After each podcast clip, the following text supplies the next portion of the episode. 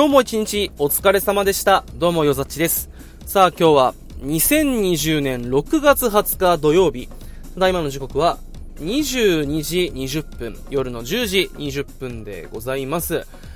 えー、だいぶ間が空いてしまいました。お久しぶりです。あのー、前回確か4月の30日だったかななので1ヶ月以上間が空いてしまったわけなんですが、えー、特にね、あのー、話すことがなくて、あの、もうずっとまあ、あの、4月から5月の中旬までは、テレワークで家で仕事をしていて、まあ、それが明けてからまた、本当に、あの、いつも通りの、えー、それまでの日常が帰ってきてですね、えー、仕事、家、仕事、家っていう、もう繰り返しですね、あんまり喋ることがなかったなっていうのが、まあ、あの、本音で。で、あとは、誰が聞いてんのよ、これと。あの、自分の喋りたいことをこう喋るもうこのポッドキャストって別になんか有益な情報も何もないし、ただあの、話し相手がいないので、えー、その時あったトピックとか、まあちょっと身近な人に話せないお話をここで、えー、話し相手がいないので一人で喋る、書くの相手にっていう、まあ悲しいコンセプトのポッドキャストなわけですよ。だけどその相手にさえ話す話っていうのがなくて、なんかこう、え、仕事のこととかっていうのも、その考える余裕もないぐらい、あの、結構バタバタしてですね、うーん、4月のその時に確か話した時には、えー、多分体調崩した話とかしたのかなだったんですけど、まあ、テレワークを挟んだことによって、なんかやっぱちょっと自分のペースで、えー、仕事ができると。で、もちろん、あの、納品するものは、えー、まあ、その分成果を出さなきゃいけないんですけど、誰にも見られてない分、そのストレスがないっていうのに逆に効率アップしまして、えー、いい感じだったので、それでちょっと持ち直して、今、あの、また普通に、えー、緊急事態宣言が明けた後でもですね、あのまたコロナの前のように、あの、仕事をしてるんですけども、結構あの、まあ、バタバタしてですね、あの、仕事仕事仕事仕事っていう、あの、2月ぐらいと多分あの、本当に体調崩す前と変わらない状態になってしまって、うん、これはこれで危ないなと思いながら、でもあの、まあ、えー、一回そうなってしまったのを自分でも自覚しているので、まあ、ちょっと自分の体とね、えー、相談しながら、えー、うまいことやっていこうかなと思って、今なんとかまあやれてる感じです。で、まあ、あの、こんな話をしても面白くないじゃない。そもそも一人ラジオなんてプロじゃない限り本当に面白くない、なんかもう、ゴニョゴニョ喋ってるだけじゃないですか。っていうのはあったんだけど、それでも、それでもちょっとあの、今回喋りたいお話、喋りたいことあって、これは喋りたいなと思って、えー、今録音している次第であります。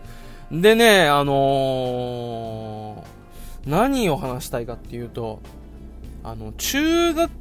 校からの付き合いの俺友達がまあいるんですよ。まあ今32なので、もう18年になるのか、付き合いとしては。で、まあその、あの、俺がね、えー、まあ東京、まあ内地に行ってた、まあ7年間、もう間もまあ帰省したらまあ必ず1回はまあ会ってドライブに行ったり飲みに行ったりするっていうまあ間柄だったわけですよ。で、その、あの、まあ友人が、今回子供が、あの、子供授かりまして、あの、昨日、本当に昨日、あの、久しぶりにちょっとあの、コロナ明けで、人とも話せないじゃないですか。で、ストレス溜まってて、こう、ドライブ行こうぜって言ってたんだけど、あの、ちょっと奥さん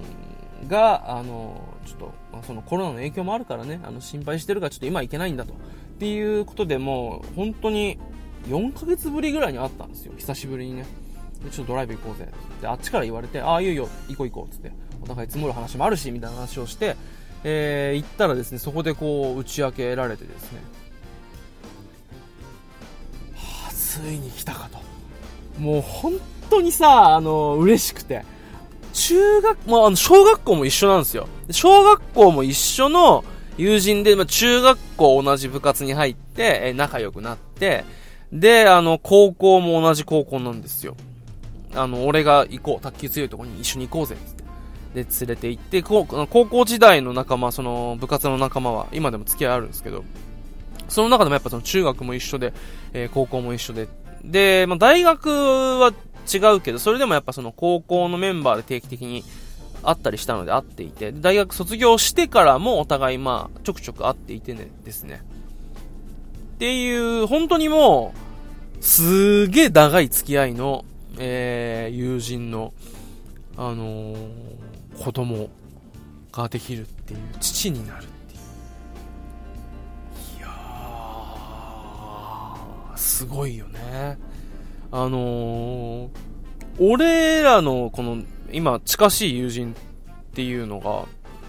結構あの、まあ、沖縄じゃなくても晩婚というか、まあ、結婚が遅いやつが多くて、大体、あの、一回大学卒業後ぐらいに24ぐらいで、あの結婚、第一次ブームが来るじゃない。あの、結婚して就職して、あ、じゃあ、あの、卒業して、大学を卒業して就職して、で、ちょっとまあ2年ぐらいして仕事にもちょっと徐々に慣れ始めたぐらいのタイミングで、えー、学生時代付き合ってた彼女と結婚みたいな、そういうまあ24、4、5ぐらいで第一次ブーム来るじゃない。でそれ乗り越えて、第二次結婚ブームぐらいがさ、27、8であるじゃない。もうそろそろいい年だなと。で、会社に今入っても5年目ぐらいで後輩もでき始めて、えー、もうあの、いい年だし、で、もうその頃に、まあ、あの、まあ、ある程度こう、あのー、蓄えもあって、あの、しっかりとした大人同士がこう、結婚しようかっていう、この27、8ぐらいの結婚、第二次結婚ブーム。もう乗り越えた、奴らばっかだったんですよ。俺らの周りって。男も女もね。だけど、その、あのー、まあ、高校時代の、えー、仲間たちが、30迎えた途端に、あの、すごくどんどんあの結婚ラッシュというか、まあ、一気にどんどん結婚しててですね、もう今、あの、結婚してない方が少ないぐらいなんだけども、その中でもやっぱあの、子供が、えー、できたっていう報告ほとんどまだなくて、えー、一人だけ女の子が、あの、子供ができ、今半年 ?8 ヶ月ぐらいなのかな？うん。だけどまだあの、コロナの影響とかで会えてなくて、まあ、あんまり実感としては、ないのよ。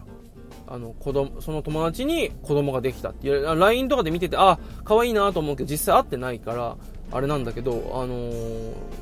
まさか、えー、二人目、その仲間内での、えー、子供ができるの二人目がそいつだとは思わなくて、俺。俺も思ってないし、本人も思ってなかったらしくて、あのー、け、あの、結婚じゃないや、あの、子供ができたっていう発表を受けた時に、ああの、打ち明けられた時に奥さんから、腰抜かしたと。あまりにも予想外すぎて。っていう、あのー、なんか、これ、その、妊娠が発覚してからこれまでの、あの、ことっていうのをいろいろと話聞いててですね、あのー、本当にすごいなと。で、別に今までこう、友人で子供がいる人っていうのはもちろんいるんだけれども、もう出会った段階で子供がいる人がほとんどだったわけですよ。あの、なので、やっぱこう、延長線上にはいるんだけれども、どっか、えっ、ー、と、自分とは違う人と思ってしまってたのかもしれないね。あの、本当に、10年、もう20年近くの付き合いになる、あのー、友達が、父になる瞬間っていうか、ななっていく過程っていうのを話で聞いてて、あこうして人は父親になっていく親になっていくんだなっていうことを感じてですね。うわすごいなと。でそれに引き換え俺は何してるんだろうなっていう まああの落ち込みのあれもあったんですけどまあそれでもね本当にめでたい話であの昨日は久しぶりにちょっとあの嬉しくなっちゃってですね。もうすげえ質問攻めしちゃったんですけどうーん、ただやっぱり嬉しさもあるけど不安の方、プレッシャーの方がすごくやっぱ感じてるらしくて、ああ、そういうものでもあるんだなと。あの、俺は手放しで嬉しいもんなのかなと思ってたけど、いよいよ、あの、自分一人じゃなくなったと。っていう、なんかこう、プレッシャーを感じてたのかな、彼は。うん。で、やっぱそういう感じなんだなと。あの、いろんなことを思いましたね。だから、っぱ世の中の親ってすげえんだなと自分の親も含めてね、うん、だからましてやあのシングルマザーシングルファザーとか本当にすごいんだなとえー、っと思いますよね。うん。なんかこう聞いててうーん不安不安の方が多かったな。で多分それもなかなかこう言えなかったりしたのかななんてことを昨日話聞いたりして思うんですけどやっぱ誰にもさ言えない悩みっていうのはあるよね、うん、そういうのがこう聞ける場っていうのもすごい大事っすよね。